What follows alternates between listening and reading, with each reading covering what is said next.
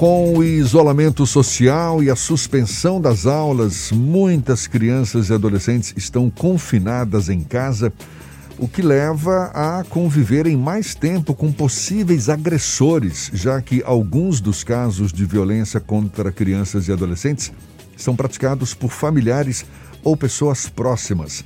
Na Bahia, no primeiro semestre deste ano, foram registradas 771 ocorrências de estupro contra crianças e adolescentes com idades de até 17 anos. Com a pandemia, a tendência é de esse número ser ainda maior. A gente conversa agora com a defensora pública que atua na especializada de defesa da criança e do adolescente da Defensoria Pública da, da Bahia, Laísa Rocha, nossa convidada aqui no Issa Bahia. Seja bem-vinda. Muito obrigado por aceitar o nosso convite. Bom dia, Laísa. Bom dia, Jefferson. Bom dia, Fernando. Bom dia a todos os ouvintes e todas as ouvintes. O prazer é meu estar aqui com vocês hoje. A senhora, de fato, tem indícios de que a violência contra menores, de fato, tem, tem aumentado durante a pandemia? Então, Jefferson, embora isso não repercuta nos dados que estão sendo divulgados, mas o que acontece é que a pandemia provocou o isolamento social e a suspensão das aulas e certamente é, esses, esses, essas, esses pontos aí dificultam que a, essa denúncia venha à tona. E dificulta também é, a, a, solução desses problemas? Como é que a Defensoria Pública tem atuado para lidar com essa questão em plena pandemia? Então, é, a Defensoria Pública, como instituição que tem como atribuição a defesa dos direitos da criança e adolescente, ela sempre vai agir para coibir a violência sexual contra esse público. Então, a gente atua de duas formas. Uma é a preventiva, promovendo a educação em direitos da população em geral, que a gente está fazendo inclusive aqui hoje. É, temos, inclusive, uma cartilha sobre esse tema, que é possível ter acesso através do site da Defensoria Pública, que se chama Abuso Sexual contra a Criança e o Adolescente, não deixe acontecer em sua casa. A partir do conteúdo dessa cartilha, a gente ministra palestra, participa de discussões, tratando desse tema de maneira preventiva. Só que a Defensoria Pública, ela também vai atuar para assegurar a integridade física e psíquica da criança e do adolescente quando a violência já ocorreu. Então, nós vamos ter um papel importante no que diz respeito ao ajuizamento de ações para afastar esse agressor do convívio com a vítima. Sobretudo quando esse agressor é um, o pai, a mãe, a, a madrasta, o padrasto, um tutor, um guardião. Como vocês falaram aí na chamada, no que diz respeito ao perfil do agressor, esse agressor é uma pessoa com quem a criança mantém uma relação de de confiança, né? Uma pessoa muito próxima à criança. Então pode ser um amigo da família, um vizinho, um padrasto, um familiar, ou mesmo o pai e a mãe. Eu falei que são alguns casos, não é, praticados por familiares ou pessoas próximas, mas na verdade eu acho que a maioria dos casos tem esse perfil, não é? Sim, a maioria dos casos tem esse perfil e isso resulta num problema que é sério, que é o prolongamento dessa violência no tempo. Pela minha experiência, pela atuação no dia a dia, o que é, que é possível observar? Quando se trata de crianças mais novas, 3, 4 anos, normalmente essas crianças revelam logo que estão sendo vítimas de violência. Mas quando são crianças maiores, que têm compreensão da ameaça, têm um sentimento de medo pela ameaça do agressor, de, até mesmo de vergonha. Então, quando essa criança tem a partir de 5, 6 anos, essa violência acaba se prolongando no tempo. Então, para romper esse ciclo de violência, acaba sendo mais difícil. É um desafio para a Defensoria Pública fazer ações, mover ações para tentar tirar essas crianças desses espaços de violência ou a justiça tem agido de maneira célere para afastar as crianças dos seus agressores?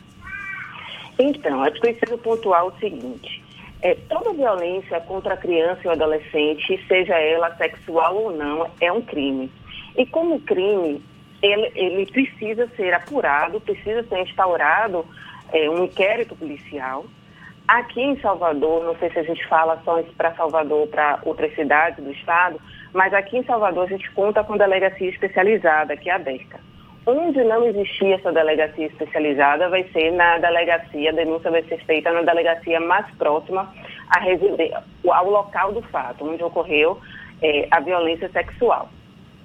Um, um, importante órgão também que auxilia muito na recepção dessas denúncias e dá o direcionamento para que seja formulada a denúncia junto à delegacia é o Conselho Tutelar, por ser um órgão de proteção que está ali dentro da comunidade, no qual as pessoas têm um, fácil, um acesso mais fácil. Né? É também importante dizer que, diante dessa situação de violência, a criança, ela, após é, ser feita a denúncia na delegacia, ela vai ser encaminhada para o IML para se submeter ao exame pericial. Também é importante que essa criança e essa família seja encaminhada é, onde tem, né, é, aqui na, em Salvador, nós contamos com dois, dois serviços que fazem esse atendimento psicossocial, que é o VIVER, que é o Serviço de Atenção a Pessoas Vítimas de Violência Sexual. Então, essa, tanto a criança quanto a família vai ser acolhida. E também o Hospital da Mulher, no, no caso de meninas que têm entre 12 e 17 anos.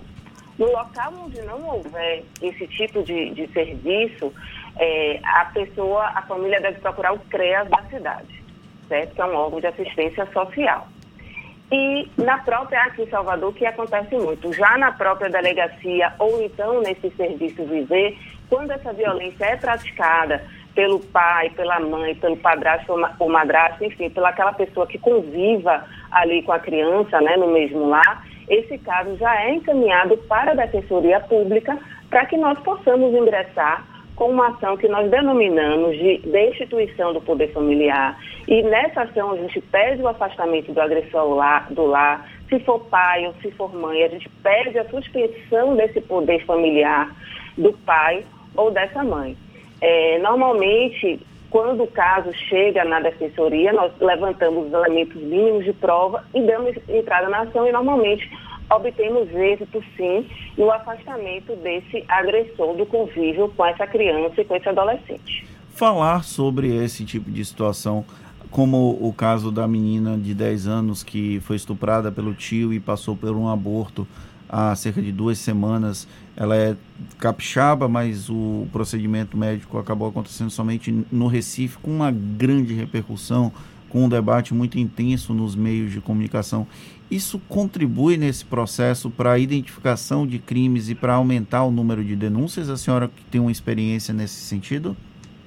Sim, por isso que a Defensoria Pública ela trabalha com essa questão de educação e direito, para informar a população, esclarecer a população para que, se estiver ocorrendo né, essa violência, venha à tona. E é importante deixar claro que é, é possível também né, fazer essa denúncia de maneira anônima, através do Disque 100. A gente precisa ter em vista que a nossa lei mais importante, né, que é a Constituição Federal, ela diz o seguinte, que a proteção da criança e do adolescente é dever da família, do Estado e da sociedade. Então, a sociedade também tem um importante papel. Então, uma vez qualquer pessoa tendo conhecimento que determinada criança ou adolescente está sendo vítima de violência sexual, é importante sim não se calar e promover essa denúncia. Inclusive, essa pessoa pode promover essa denúncia de maneira anônima, como eu expliquei, através do Disque 100. Conforme a gente já vem falando aqui, muitos dos casos ocorrem dentro de casa e crianças que já têm um discernimento maior, como a senhora mesma destacou também, elas às vezes não expressam, não é, essa violência que sofrem seja por conta de uma ameaça, porque se sentem desprotegidas ali, enfim, não, não tem a quem recorrer. Quais os sinais que normalmente essas crianças apresentam, essas que ficam, digamos, nesse sofrimento velado, mas que podem é, indicar que estejam sendo abusadas, violentadas, para que alguém, percebendo esses sinais, possa também ajudar? Então, Jefferson, essa pergunta é extremamente importante, porque nesse tipo de violência, de fato, é, muitas crianças têm receio de verbalizar e isso vai se prolongando no tempo. Então, é importante se atentar para a linguagem não verbal. Então, a mudança de comportamento dessa criança, desse adolescente, então, às vezes, a criança é uma criança mais expansiva e ela se torna uma criança mais fechada, né? Tem a questão, às vezes, de se tornar mais agressiva, ou então apresentar condutas sexuais inadequadas, desenvolvimento precoce da sexualidade, dificuldades de relacionamento interpessoal, reclusão social, distúrbios alimentares, dificuldades de interesse na escola, baixo rendimento escolar, dificuldades de aprendizagem, depressão, apatia, desinteresse, distúrbios no sono, enfim, existem várias formas é, de se identificar a, a, partir do comportamento dessa criança, a partir dessa linguagem não verbal que é apresentada. Inclusive, no caso de adolescentes, é muito comum situações de automutilação, de tentativa de suicídio. Então, quando a criança apresenta essa mudança de comportamento, é importante que os familiares é, liguem o sinal de alerta né, é. que algo pode estar acontecendo com essa criança. E mais uma questão, é, Laísa, a, a, gente não é, sabe, a maior parte dos agressores, pessoas mais próximas da vítima, até mesmo o próprio pai, padrasto, algum parente. Existe um perfil que defina esses agressores? Existem estudos que, que que, que concluem, olha, esse, esses abusadores, eles têm mais ou menos esse tipo de perfil. É possível identificar um perfil dos agressores? Então, Jefferson, é, na prática é muito difícil, porque são pessoas muitas vezes que nunca é, demonstraram nenhum tipo de, de atitude que possamos dizer como suspeita. Então, muitas vezes até quando a situação acontece, né, por exemplo, um padrasto, a mãe demora muitas vezes até de acreditar que aquele fato está ocorrendo. Já tiveram situações também é, no atendimento lá na Defensoria Pública que quando a violência veio à tona, quando a criança manifestou e sua mãe lhe acolheu, praticada né, a violência no caso pelo pai, o resto da família se colocou contra essa mãe, essa criança, por não acreditar que aquele pai pudesse é, praticar aquela violência. Então, assim, não existe uma característica comum aos agressores. Infelizmente, a gente não pode dizer que existe essa característica comum. Por isso, é importante demais o diálogo com, com, com, com seus filhos desde cedo. É muito importante a questão da educação sexual das crianças desde cedo, claro, observando o conteúdo próprio para cada faixa etária, porque a gente não tem como traçar um perfil desse agressor. Laísa, tem uma questão que o, você trouxe até uma matéria do Bahia Notícias que foi publicada ontem, que é uma tendência de aumento da ocorrência de crimes contra crianças e adolescentes nesse período de pandemia, que ainda não aparecem nas estatísticas e que vão ter uma dificuldade grande para aparecer nessas estatísticas. É, como as famílias devem reagir para tentar acabar com, ou pelo menos desvelar, digamos assim, esse grande tabu que é tratar da violência contra crianças e adolescentes de uma maneira que seja menos traumático para a vítima do que o próprio abuso em si. Então, né, a, questão do, caráter preventivo, como eu falei anteriormente, é de fato o diálogo né, com seu filho desde cedo e com relação, quando a situação já aconteceu, né, para tentar identificar, na verdade, que aconteceu alguma situação de violência, é importante também a observância do comportamento do seu filho.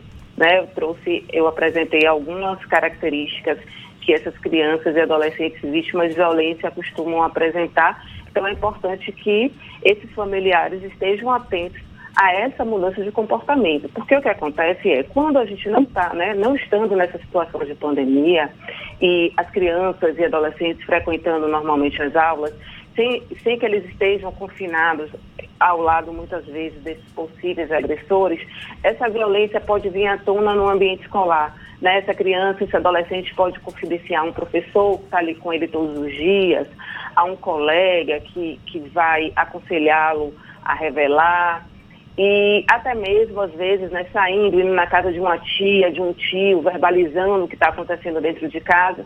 E como a gente está nesse período de pandemia, né, essa, essa, essa circulação dessa criança e adolescente não vai ocorrer, o que certamente vai dificultar que esses fatos venham à tona.